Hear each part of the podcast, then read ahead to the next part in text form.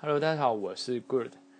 嗯，就算发生这么重大的事情，但是我觉得阅读计划还是不能停。所以今天要来，呃，一样看《华尔街操盘手》这本书。今天要看的章节是第十章，标题叫做“学习认识自己”。那我们就直接进入了内文的部分喽。元真，我在台中举办过两次新书发表会。你妈妈参加了两次，和你碰面的那一次，因为要赶搭高铁回台北，我们没机会好好聊一聊。从你妈妈口中得知，你对足球、篮球和乐高和音乐都有兴趣。你知道你喜欢的乐高这家积木玩具公司曾经濒临破产，却又逆转胜的原因和故事吗？你知道你的强项在哪里吗？认清表面价值与实际价值。在一次的投资座谈会中，我问了在座的来宾：“自知之明容易吗？”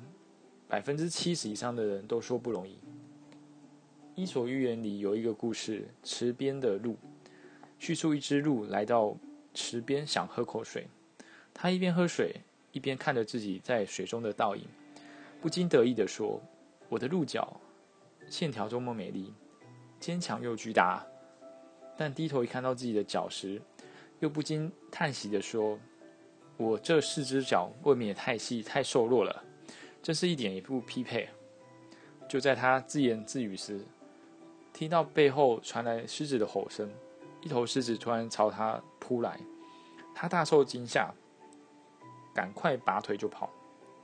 幸好附密附近没有树木，地形空旷，他就以最快的速度逃跑了。鹿继续前进，想躲进森林里。没想到巨大有弧线的鹿角很容易就和树枝卡在一块，他越慌张就越纠缠，结果动弹不得。不久，狮子追上来抓住鹿了。鹿很后悔的哀，很后悔哀怨的说：“原来我一直瞧不起的四只脚才是救我命的，是真正可以依靠的力量。而我一向十分自豪的一对鹿角，却要了我的命。可惜的是，当他明白时，已经太迟了。”这个故事听起来简单，但背后真正可以让人反思且需要注意的道理，却很容易被人忽略。就算是大人，也会不断地放下这样的错误，因为表面价值有时和实际价值未必一致。我们经常会被表面华丽的东西给吸引，而忽略本身真正的强项和内在的核心优势。如果不能认清，呃，不能清楚认识自己。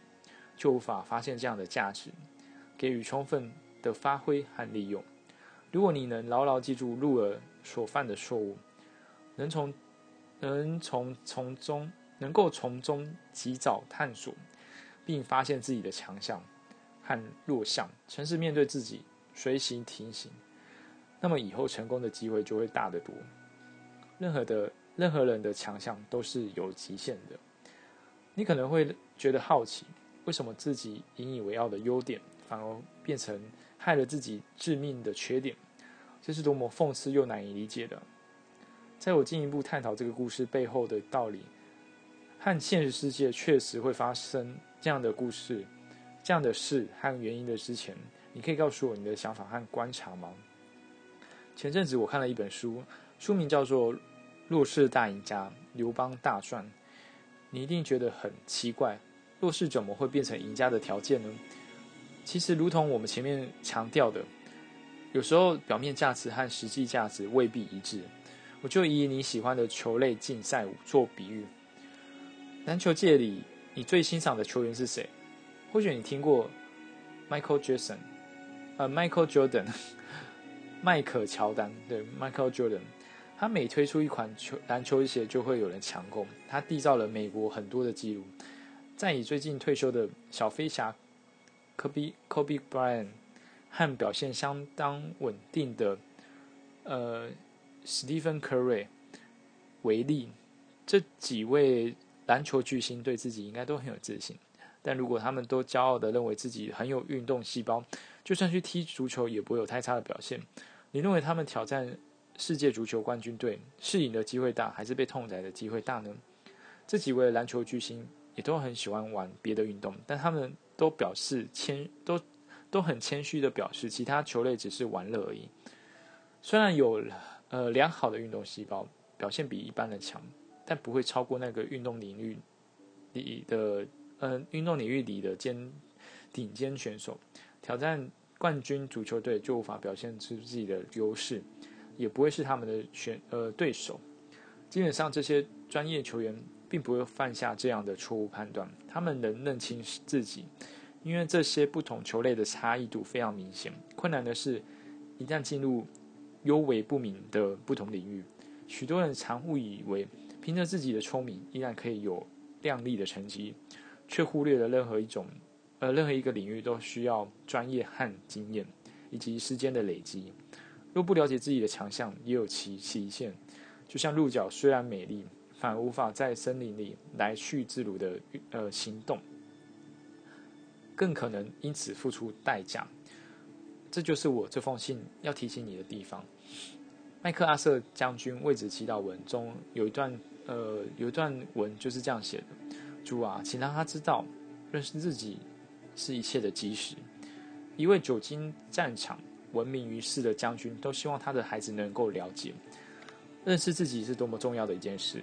可见，这不是一件简单的事。投资关键在于用对，呃，用对方法。然而，许多聪明并不是一般的聪明，因为顶尖聪明的人也会在投资领域付出惨痛的代价。随手可举例的包含著名的呃物理学牛顿，他曾经在股市投资中惨赔，他至少能算出天体运行的轨道，却算不出人类投资的行为。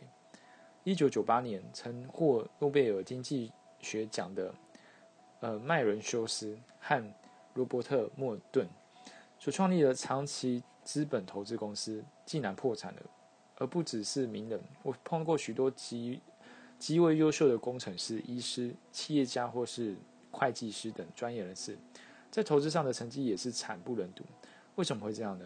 原因当然不止只有一个，但都有一个共通的盲点，那就是他们认为自己很聪明。在自己的领域有那么好的表现，投资有什么难的呢？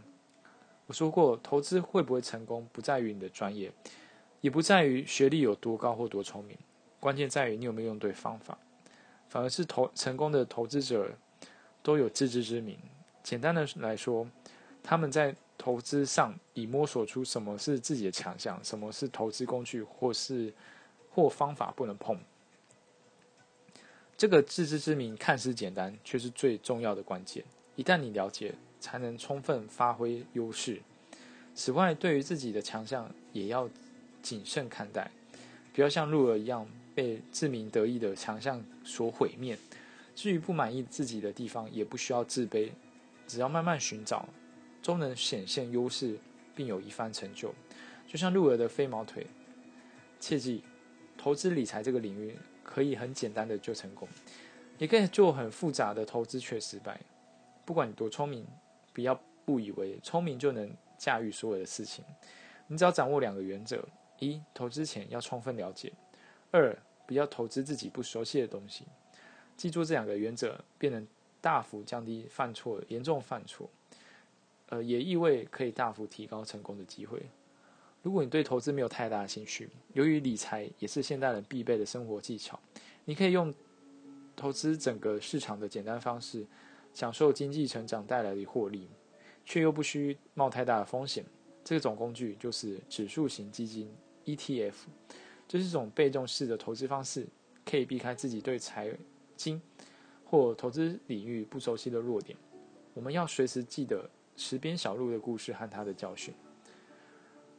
乐高成功的诀呃秘诀，关于你喜欢的乐高玩具公司，曾经因为快速扩充，投入许多不熟悉的业务而失去竞争优势，以至于在二零一三年欠下八亿美元，濒临破产。最后透过重新检视自己，才找到自己的核心价值和强势，扭转了恶劣的局势。乐高源自丹麦用语 “Lake God”。拆解之后就是 play well，也就是玩得好。这个字在拉丁文有 put together 拼起来的意思。乐高玩具的成功秘诀可以是一本书的内容。你能说出你的观点吗？我发现它至少有六个关键因素。这里只提两点，其他的就由你提出观察和分析的。因为一个好的投资者或成功的管理者，都要具备搜寻资料和分析的能力。没有人可以生下来就具备，而而是透过学习而来的。不要期望能生而知之，这种天才是少有的。有时候学而知之或困而知之，所得到的收获会更大。以后我们再交换彼此的看法，有哪些相同或差异性？这可是你今年夏天的功课哦。我认为乐高成功的其中两个关键因素如下：一、完美品质的追求和控管。乐高的诉求就是只有最好的才是够好，Only the best is good enough。这不是口号，他们实践了这个精神，把玩具当成精密工业。乐高公司成功的关键之一在于难以模仿的完美质呃品质。他们以精准的工厂模型制造。误差不超过零点零零二公分的积木玩具，其所生产出的每块积木内都有三个数字，可以立即追踪到所生产的模具所在。只要出现瑕疵，马上就能找出问题模组并进行修复。所以数十年来，乐高始终以完美的积木领先其他领导者，以其他呃竞争者。二，乐高的无可取代性，乐高能让父母和小孩趴在地上一起玩积木。这是极其宝贵、难以估算的价值，所以它贩售的不只是精密的产品，更是一种全家跨时代、有共同美好记忆的游戏。孩子就像自己掌握，呃，孩子就像掌握自己命运的建造者，透过积木块的组装系统，可以在积木上展现无限创造的可能，靠着自己的能力、想象和摸索，成功拼凑出不同的建筑物或是心中的蓝图。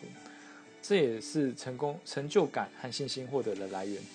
这种具教育性的产品，在经济不景气时，家长都还愿意为列为优先考量，展现了比其他竞争者更强的优势。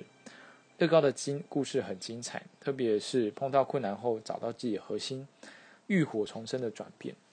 你的未来不可能不碰到困难，而你喜呃而你喜欢的乐高公司，正可以提供你学习的楷模。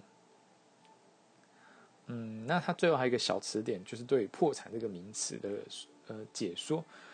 呃，内容就是中美两国对于破产法各有定义，个人破产和公司破产亦不相同。破产简单的来说，就是不能偿还债务，就算变卖资产也不足够的时候，依破产法第五十七条规定，破产对债务人不能清呃清偿债务者宣告之。在台湾，个人破产并不容易，因为所谓不能清偿，必须在财产、信用、劳力三三者均无法提供清偿债务的情况下，才能符合破产的条件。但一般人只要有劳力可以赚钱，通常不能申请破产。一般人宣告破产成功的案例也较少。好，那今天就是这个第十章的内容。他今天第十章。我觉得主要的重点就是在要认识自己，就是认清认清自己啊。因为他透过举例一些预言，以及像是举了呃运动员，甚至是诺贝尔得奖的人，就是告诉大家，其实你自己在你的领域很专业，但是你在不同的领域，你不就不见得那么专业，也不见得那么在行。所以在投资这个领这个行这个领域来讲，呃，它是一个很专业的一个领域。所以，如果今天你想要自己尝试去做的话，通常会比较遇到比较大的风险。那就是势必你必须找一个这个领域专业的人，对，来替你就是做规划。所以我觉得，嗯，今天就是讲的重点就是这样。好。那那今天 这方这这章节没有特别长，那就分享到这边了，谢谢大家。